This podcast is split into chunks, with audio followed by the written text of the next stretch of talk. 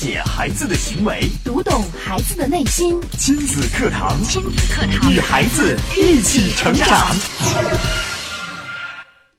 一位正在研修心理学课程的妈妈，在周末上完课后回到家，开始每周一次的家庭会议，让四岁的儿子发言。儿子说到：“妈妈说话不算数。”这位妈妈记不清这是儿子第二次还是第三次在家庭会议上说妈妈说话不算数了。是妈妈没有在意孩子说的话吗？不，这位妈妈说，在儿子第一次说的时候，她就很在意了，言行已经注意很多了。但为什么孩子还会提出这个问题呢？亲子课堂今日关注：对孩子说话算数。主讲嘉宾：国家二级心理咨询师、郑州市七院心理咨询师姜建慧老师。欢迎关注收听。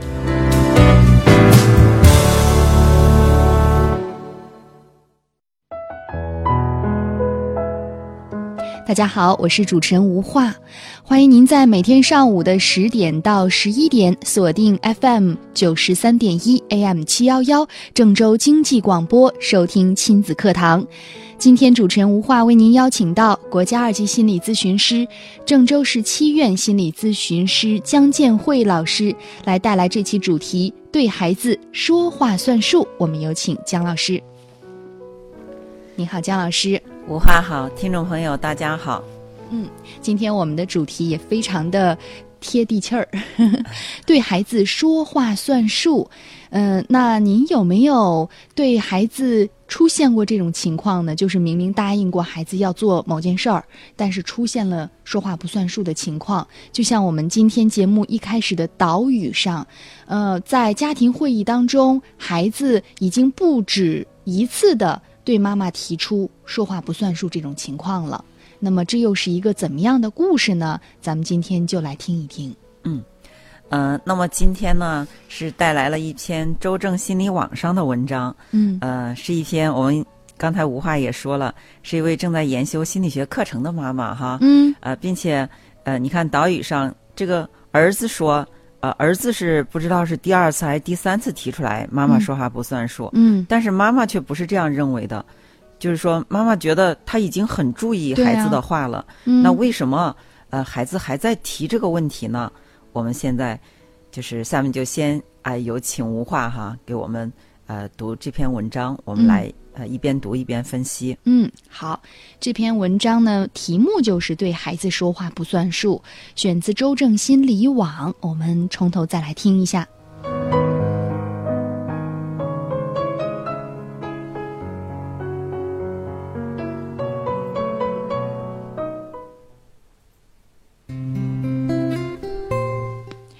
周日上完课回到家，吃完饭就进行了我们每周一次的家庭会议时间。让四岁的儿子发言的时候，儿子又说到：“妈妈说话不算数。”这是儿子第二次，也不知道是第三次，在家庭会议上说妈妈、爸爸说话不算数了。在他第一次说妈妈说话不算数的时候，我就已经很在意了。之后，我言行已经注意了很多。但为什么儿子还会提出说话不算数这个问题呢？我就开始反思：一是以前给他的说话不算数的印象太深刻了；二是，在答应了说话算数之后，自己没有完全的做到，儿子才会又说。也就不外乎这两种情况，但这两种情况的根源还是在大人身上。嗯。嗯，看了第一段，这个，嗯，就说不愧是一个学心理学的这么一个妈妈哈。嗯，你看遇到孩子，呃，说到他说话不算数，他没有呃先生气啊，或者是先说嗯孩子的问题啊，而是进行了反思。那么他的反思哈有两条，一条是以前他说话不算数的印象留给孩子太深刻了。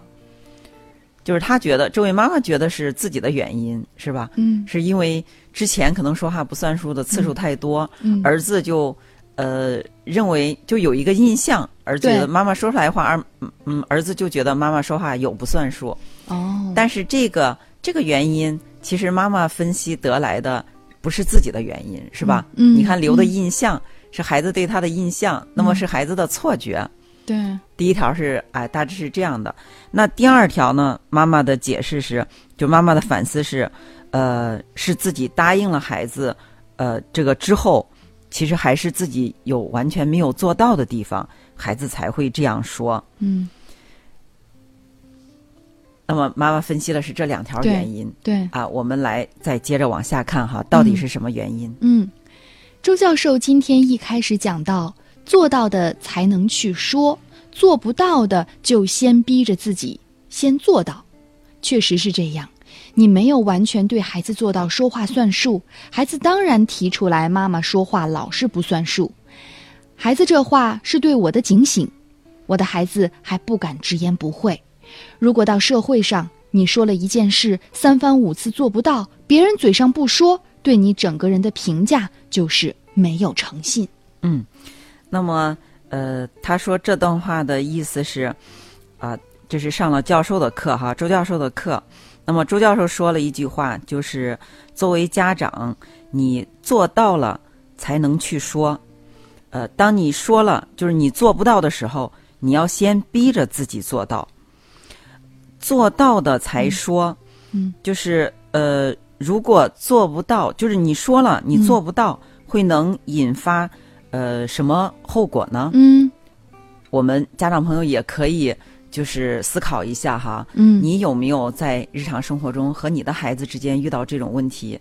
就是你说了，但是你没做到，对那么孩子的反应会是什么？嗯我呢就呃遇到过这样一个妈妈和她的孩子，呃，妈妈就是有一个周六周日哈，妈妈和孩子还有这个父亲约好了要去呃一个叔叔家玩儿，和叔叔家的小朋友玩儿。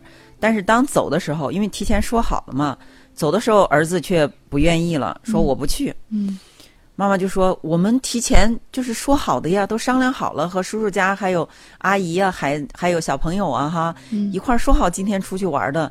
我们要不去了，那不就说话不算数了呢？”嗯这儿子说：“我就是不去。”说：“你看看你这个孩子，嗯呃，这这怎么能行呢？”儿子就说了：“那我我现在不去，是因为你说话不算数。”妈妈就很诧异说：“我怎么说话不算数了？”这个他儿子就说了。原来就是我们定好的哈，呃，周六周日玩这个电脑，呃，是两个小时。但是还有一条就是，如果周五我回来之后，嗯如果我把作业写完了，也可以玩一个小时。但是这个星期五的时候啊，我玩你就把我的手机给没收了，是你先说话不算数。嗯嗯这个妈妈就说：“什么时候定了？我们有定这个这个规矩吗？”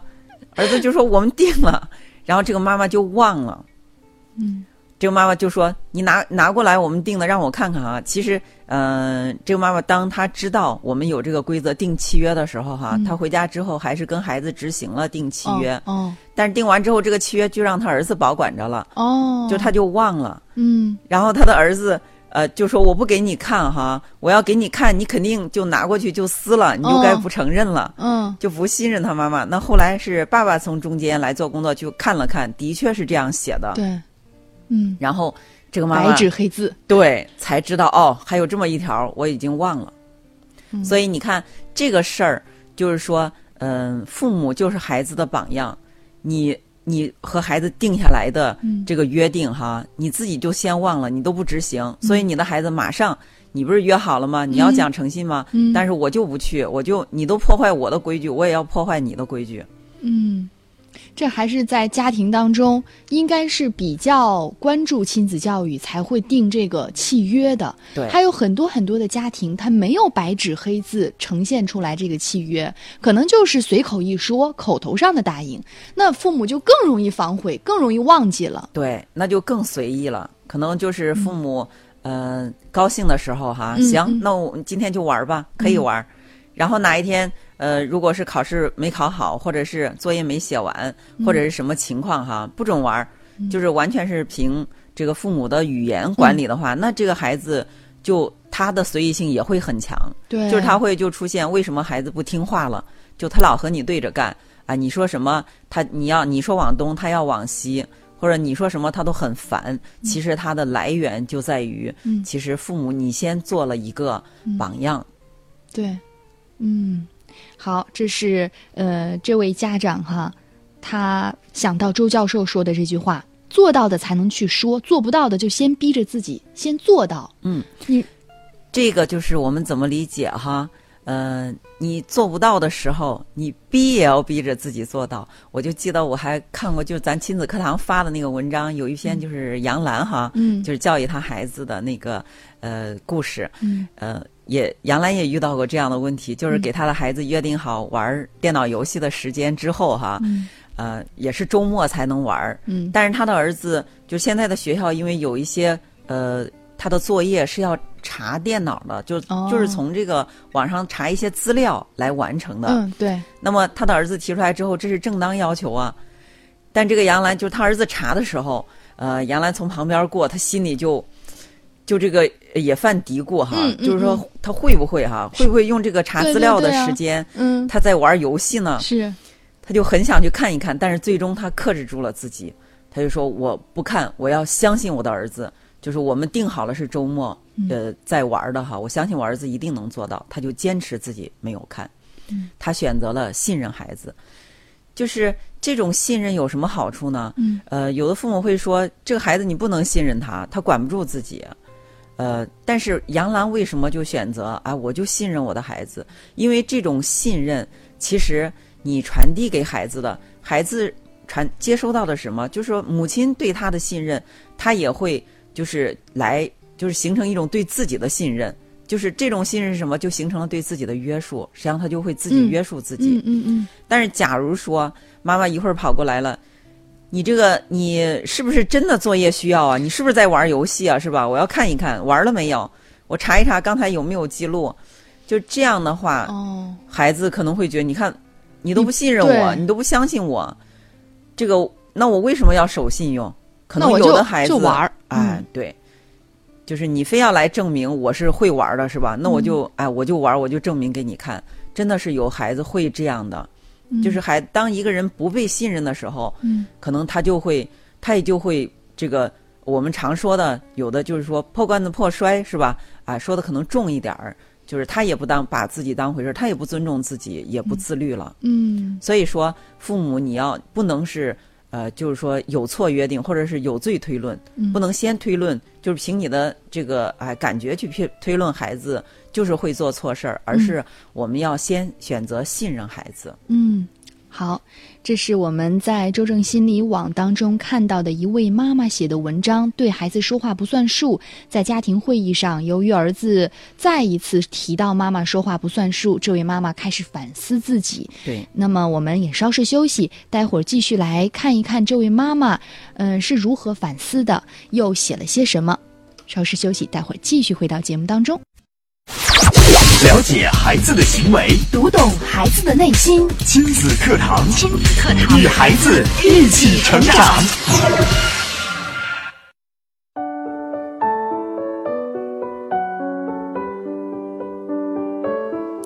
欢迎大家继续锁定 FM 九十三点一郑州经济广播，收听亲子课堂。我是主持人吴化。今天邀请到江建慧老师来分享的主题是对孩子说话算数。那我们接下来要继续听一听，在周正心理网当中的一位妈妈所写的一篇文章，对孩子说话算数。刚才呢，这位妈妈已经分析了哈，在家庭会议当中，儿子再一次提到妈妈说话不算数，并且呢，妈妈回忆之后发现，这已经不是第二次、第三次在家庭会议上，孩子说爸爸妈妈说话不算数了。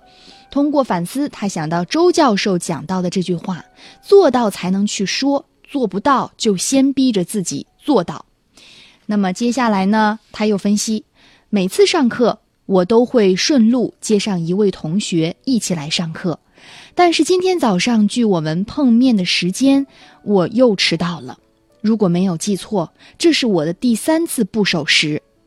其实，在第一次我们同行的时候，我还说我是一个很守时的人，但实际上我不是，以至于后来这么多次的上课，我会在约定时间迟到，也是情理之中的事情。我真的很惭愧，从今天起，我要开始做一个始终如一的人，自己做到了才会说。嗯，嗯、那么这个妈妈呃还是在反思、分析和反思中哈。你看她刚才上一段的时候，她说这个呃孩子，这话是孩子对我的警醒。我的孩子现在还敢直言不讳，但是如果到嗯社会上，你说了一件事三番五次做不到，别人可能对你的评价就是诚信问题。对那么他马上就有联系到自己在实际生活中，其实就是顺便接同学。那么接这个同学，其实也是呃呃尽一个义务哈，嗯啊，就是比较同学关系不错吧，然后顺路。但是呢，他呃有三次都不守时，所以嗯他觉得这个、这个就是说是自己就没有做到始终如一，它延伸到就是我没有做到，我会对我的孩子产生什么影响？嗯所以，哎，这个妈妈，我觉得她是一个好妈妈对。我们今天为什么把这篇文章拿出来哈？一个，我觉得这个文章啊写的挺好的，就是这个呃，我一下看下来之后哈，就觉得这篇文章写的很完整。嗯那么这个妈妈也呃也在因为学习心理学，也用心理学的这种方式来分析调整自己。嗯，所以嗯、她觉得就是只有是我们哎妈妈呃平时就是妈妈你都要讲诚信，要说话要说话算数，因为什么？因为嗯。一个妈妈说话不算数，那么你你给你的，我们刚才也说到，你给你的孩子哈、留下的可能这种印象，孩子也会模仿学习。对，另外还有一个，我们其实也希望家长朋友来分析，为什么？你看，我们对，其实我们对这个平时我们对我们身边的人哈，其实我们还是特别在意的。我们要守，我们要守信。嗯，哎，如果不守信，觉得自己做的不够好。但是我们有时候对孩子呢，孩子往往提出来了，我们才知道。孩子要没提出来，可能我们就意识不到。对对，啊，呃，为什么我们在家里就觉得不讲诚信就很正常？嗯，就是这个也是需要我们反思的地方哈。嗯实际上就是说这样对不对？呃，还有一个，这个妈妈就呃，就是反思自己要言行一致，嗯因为妈妈其实妈妈说了，我是一个。就是我，我也会对别人说，我是一个言行一致的人，我是一个守信的人。对那么孩子，我也会对你守信。但是当我们在做具体事儿的时候，好像我们和我们，呃，这个嘴上说的不太一致。其实我在我们说的时候，我相信每个人他都是想我一定会做到的，嗯我要嗯做一个这样的人。嗯但是当你付诸于行动的时候，就是不知不觉不知道怎么回事儿，就跟说的不一样了。嗯，就为什么会这样呢？对，所以这个妈妈提出来了，我一信，我以后一定要啊、这个我说的话和我的行动一定要一致，嗯。因为言行不一致会造成很多问题。对，比如说，举个例子哈，就是我们现在我们到处都在提这个健康哈，啊，有时候我们节目也会讲很多健康，大家都希望健康，我是一个健康的人。但是我们都说我们想要健康，我们想要长寿，啊，但是另外一方面就是你哎该怎么就是该怎么吃就怎么吃，该怎么呃就是说呃那种不该吃的也吃，该吃的也吃，不该吃的也吃，然后晚上也不休息也不睡觉，嗯呃，就是呃这些东西，就是你这个生活方式，嗯又喝醉酒了，又抽烟，其实当你嘴上说的时候，你想要健康，实际上你这个行动嗯。都是呃不健康的对，对都是会让你不健康的。嗯所以就是哎，我们怎么样来达到言行一致？我们想要什么，我们的行动也是和我们想要的一致。嗯，这这真的是一个很多人都会。嗯，遇到的问题就是我们的心，我们说的话真的是向好的，可是行为和说的话却是两张皮。呃，所以这个啊，这也是我们每一位嗯啊、这个听众朋友都要反思的地方哈。我们如何做到让我们啊、这个我们的语言和我们的行动是一致的？嗯啊、我们想要的啊、和我们真正做的嗯是一是一致的。对，其实，嗯，姜老师说到这儿的时候啊，我一直也在想，可能每个成人在生活当中也会就是遇到这种或者犯这样的小错误。当我们提到守信诚信的时候，我们会把这个词放大，可是，在放大的同时，我们就会忽略生活当中的小事情。嗯，你比如说，就是约定的时间呐、或者是随口答应的一句话呀，哎，自自己到底是忘了，还是不愿意去做，还是怎么样？嗯，不相信自己能做到，就总之会遇到这种不守信的时候。对，因为守信，呃，讲诚信是一个良好的品质，嗯对我们每个人都想拥有这个良好的品质。嗯，但是这个哎，这个品质它不是一个词儿哈，嗯一句话，就是我们还要把它。其实这个品质它就是体会体现在细节中，对，每一件小事儿上，其实最能体现一个人的品质。嗯，所以在生活当中，如果说你答应了，比如说同事、领导、朋友，放心吧，我一定可以怎么样？那既然是一定了，那在行为上、在行动上，就确保自己可以完成它。如果你还不相信自己有这个能力能做到，那就尽量少说，一定放心，百分之百，每一天。对，呃，我们就是这个，呃，嗯这是承诺哈。是你承诺的时候，一定是嗯你能做到的再承诺。如果目前还做不到，你宁愿先不哎不承诺，哎先不说。嗯，好，那我们接着来看哈，嗯、这位妈妈又继续分析到，早期体验很重要，庆幸我的孩子还算小，因为爸爸忙，以前总嫌自己带两个孩子出行比较麻烦，以至于四岁大儿子的早期体验是很有限的。两个孩子间隔年龄比较小，以前实在是没有这个精力和想法。现在两个孩子都刚上幼儿园，本来空出的时间就想规划一下带孩子多出去看看。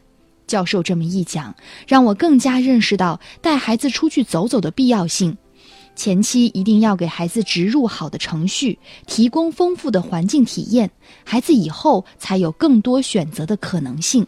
嗯，乍一听好像跟这个说话算数有点无关呢，为什么要说这一段呢？啊，他因为是呃，他写的这一篇是就是听教授的课哦，啊的一篇，就是自己课后哈，嗯就像是作业一样了，嗯写的一篇感悟。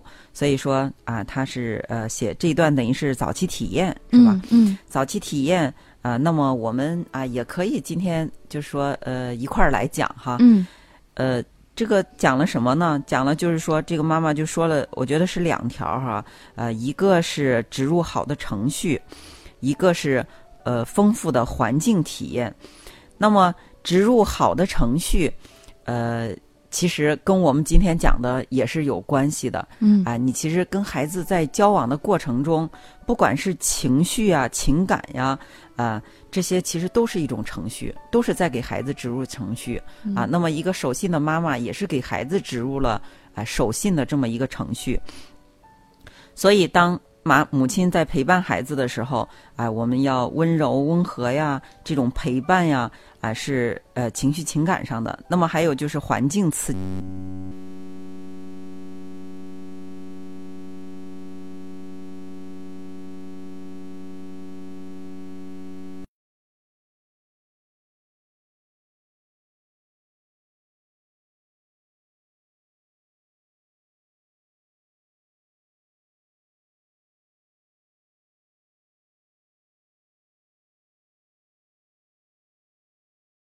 择，还有一种就是被动提供，孩子需要什么，我喜欢什么，探索什么，兴趣在哪儿，我们就提供什么，这样。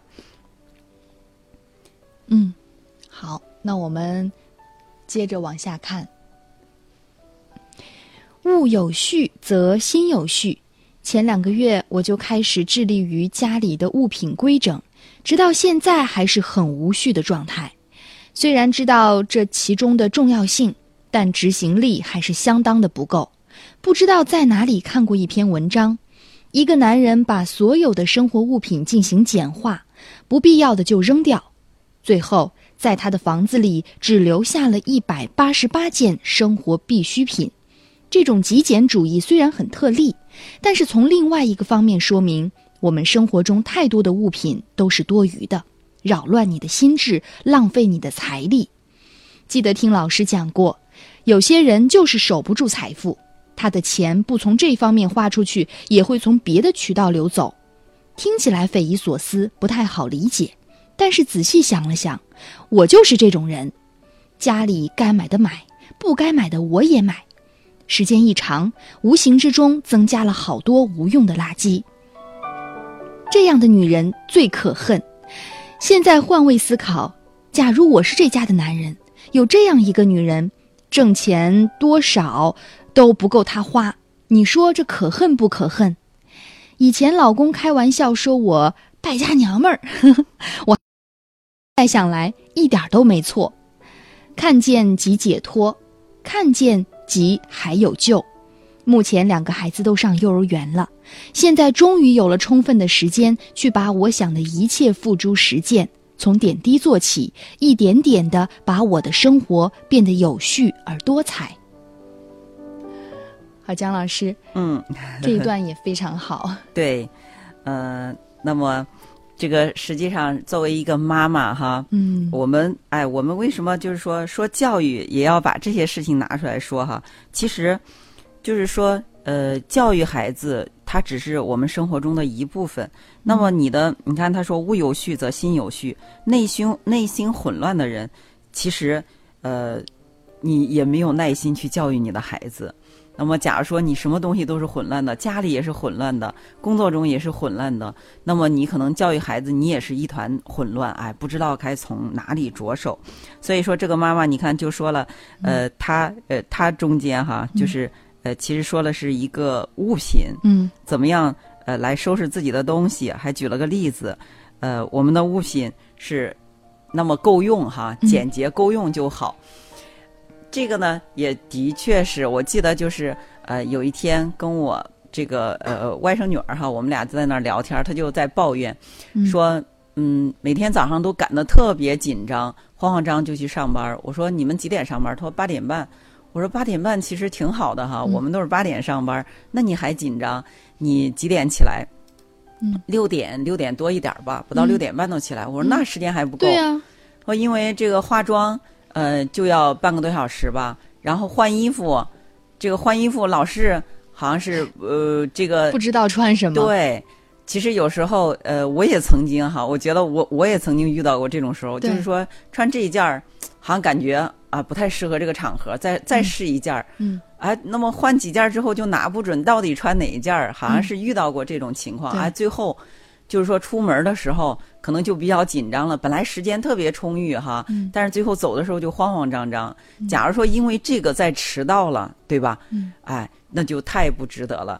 所以说，从这上来说，我们就先把我们生活中的这些，要说是一个小事儿，嗯，这个小事儿上，我们能不能把物品就收拾的特别简洁？家里有多少东西，你看我们都知道，打开抽屉，你说什么东西，我打开抽屉马上就能找到。如果能达到这种状态，嗯那么肯定你就不会这样，是吧？对，哎，你肯定是这个很快的是留的时间我都足够，我干什么都是很充裕的时间，嗯哎，游刃有余的。嗯，好，这是在呃有序无序当中，这位妈妈做的一些反思哈。那这篇文章的题目是对孩子说话算数。这位妈妈通过这件小事儿，她做了一系列的反思，结合周正教授所写的这些点，应该说是从小事到生活当中要做一个整。体的全面的调整了，那相信通过这位妈妈的分享，对于收音机前的听友也有很大的收获。您听完这些之后有什么样的想法？包括在生活当中遇到了哪些问题呢？也欢迎大家通过微博、微信。参与进节目互动，新浪微博是迪兰路言亲子课堂，在今日的话题帖后跟帖留言。微信平台您可以添加公众号，在公众号当中搜索“亲子百科”，“亲子百科”这四个字，百是千百的百，课是课堂的课。今天节目就到这里，感谢姜老师的分享，明天同一时间我们再见。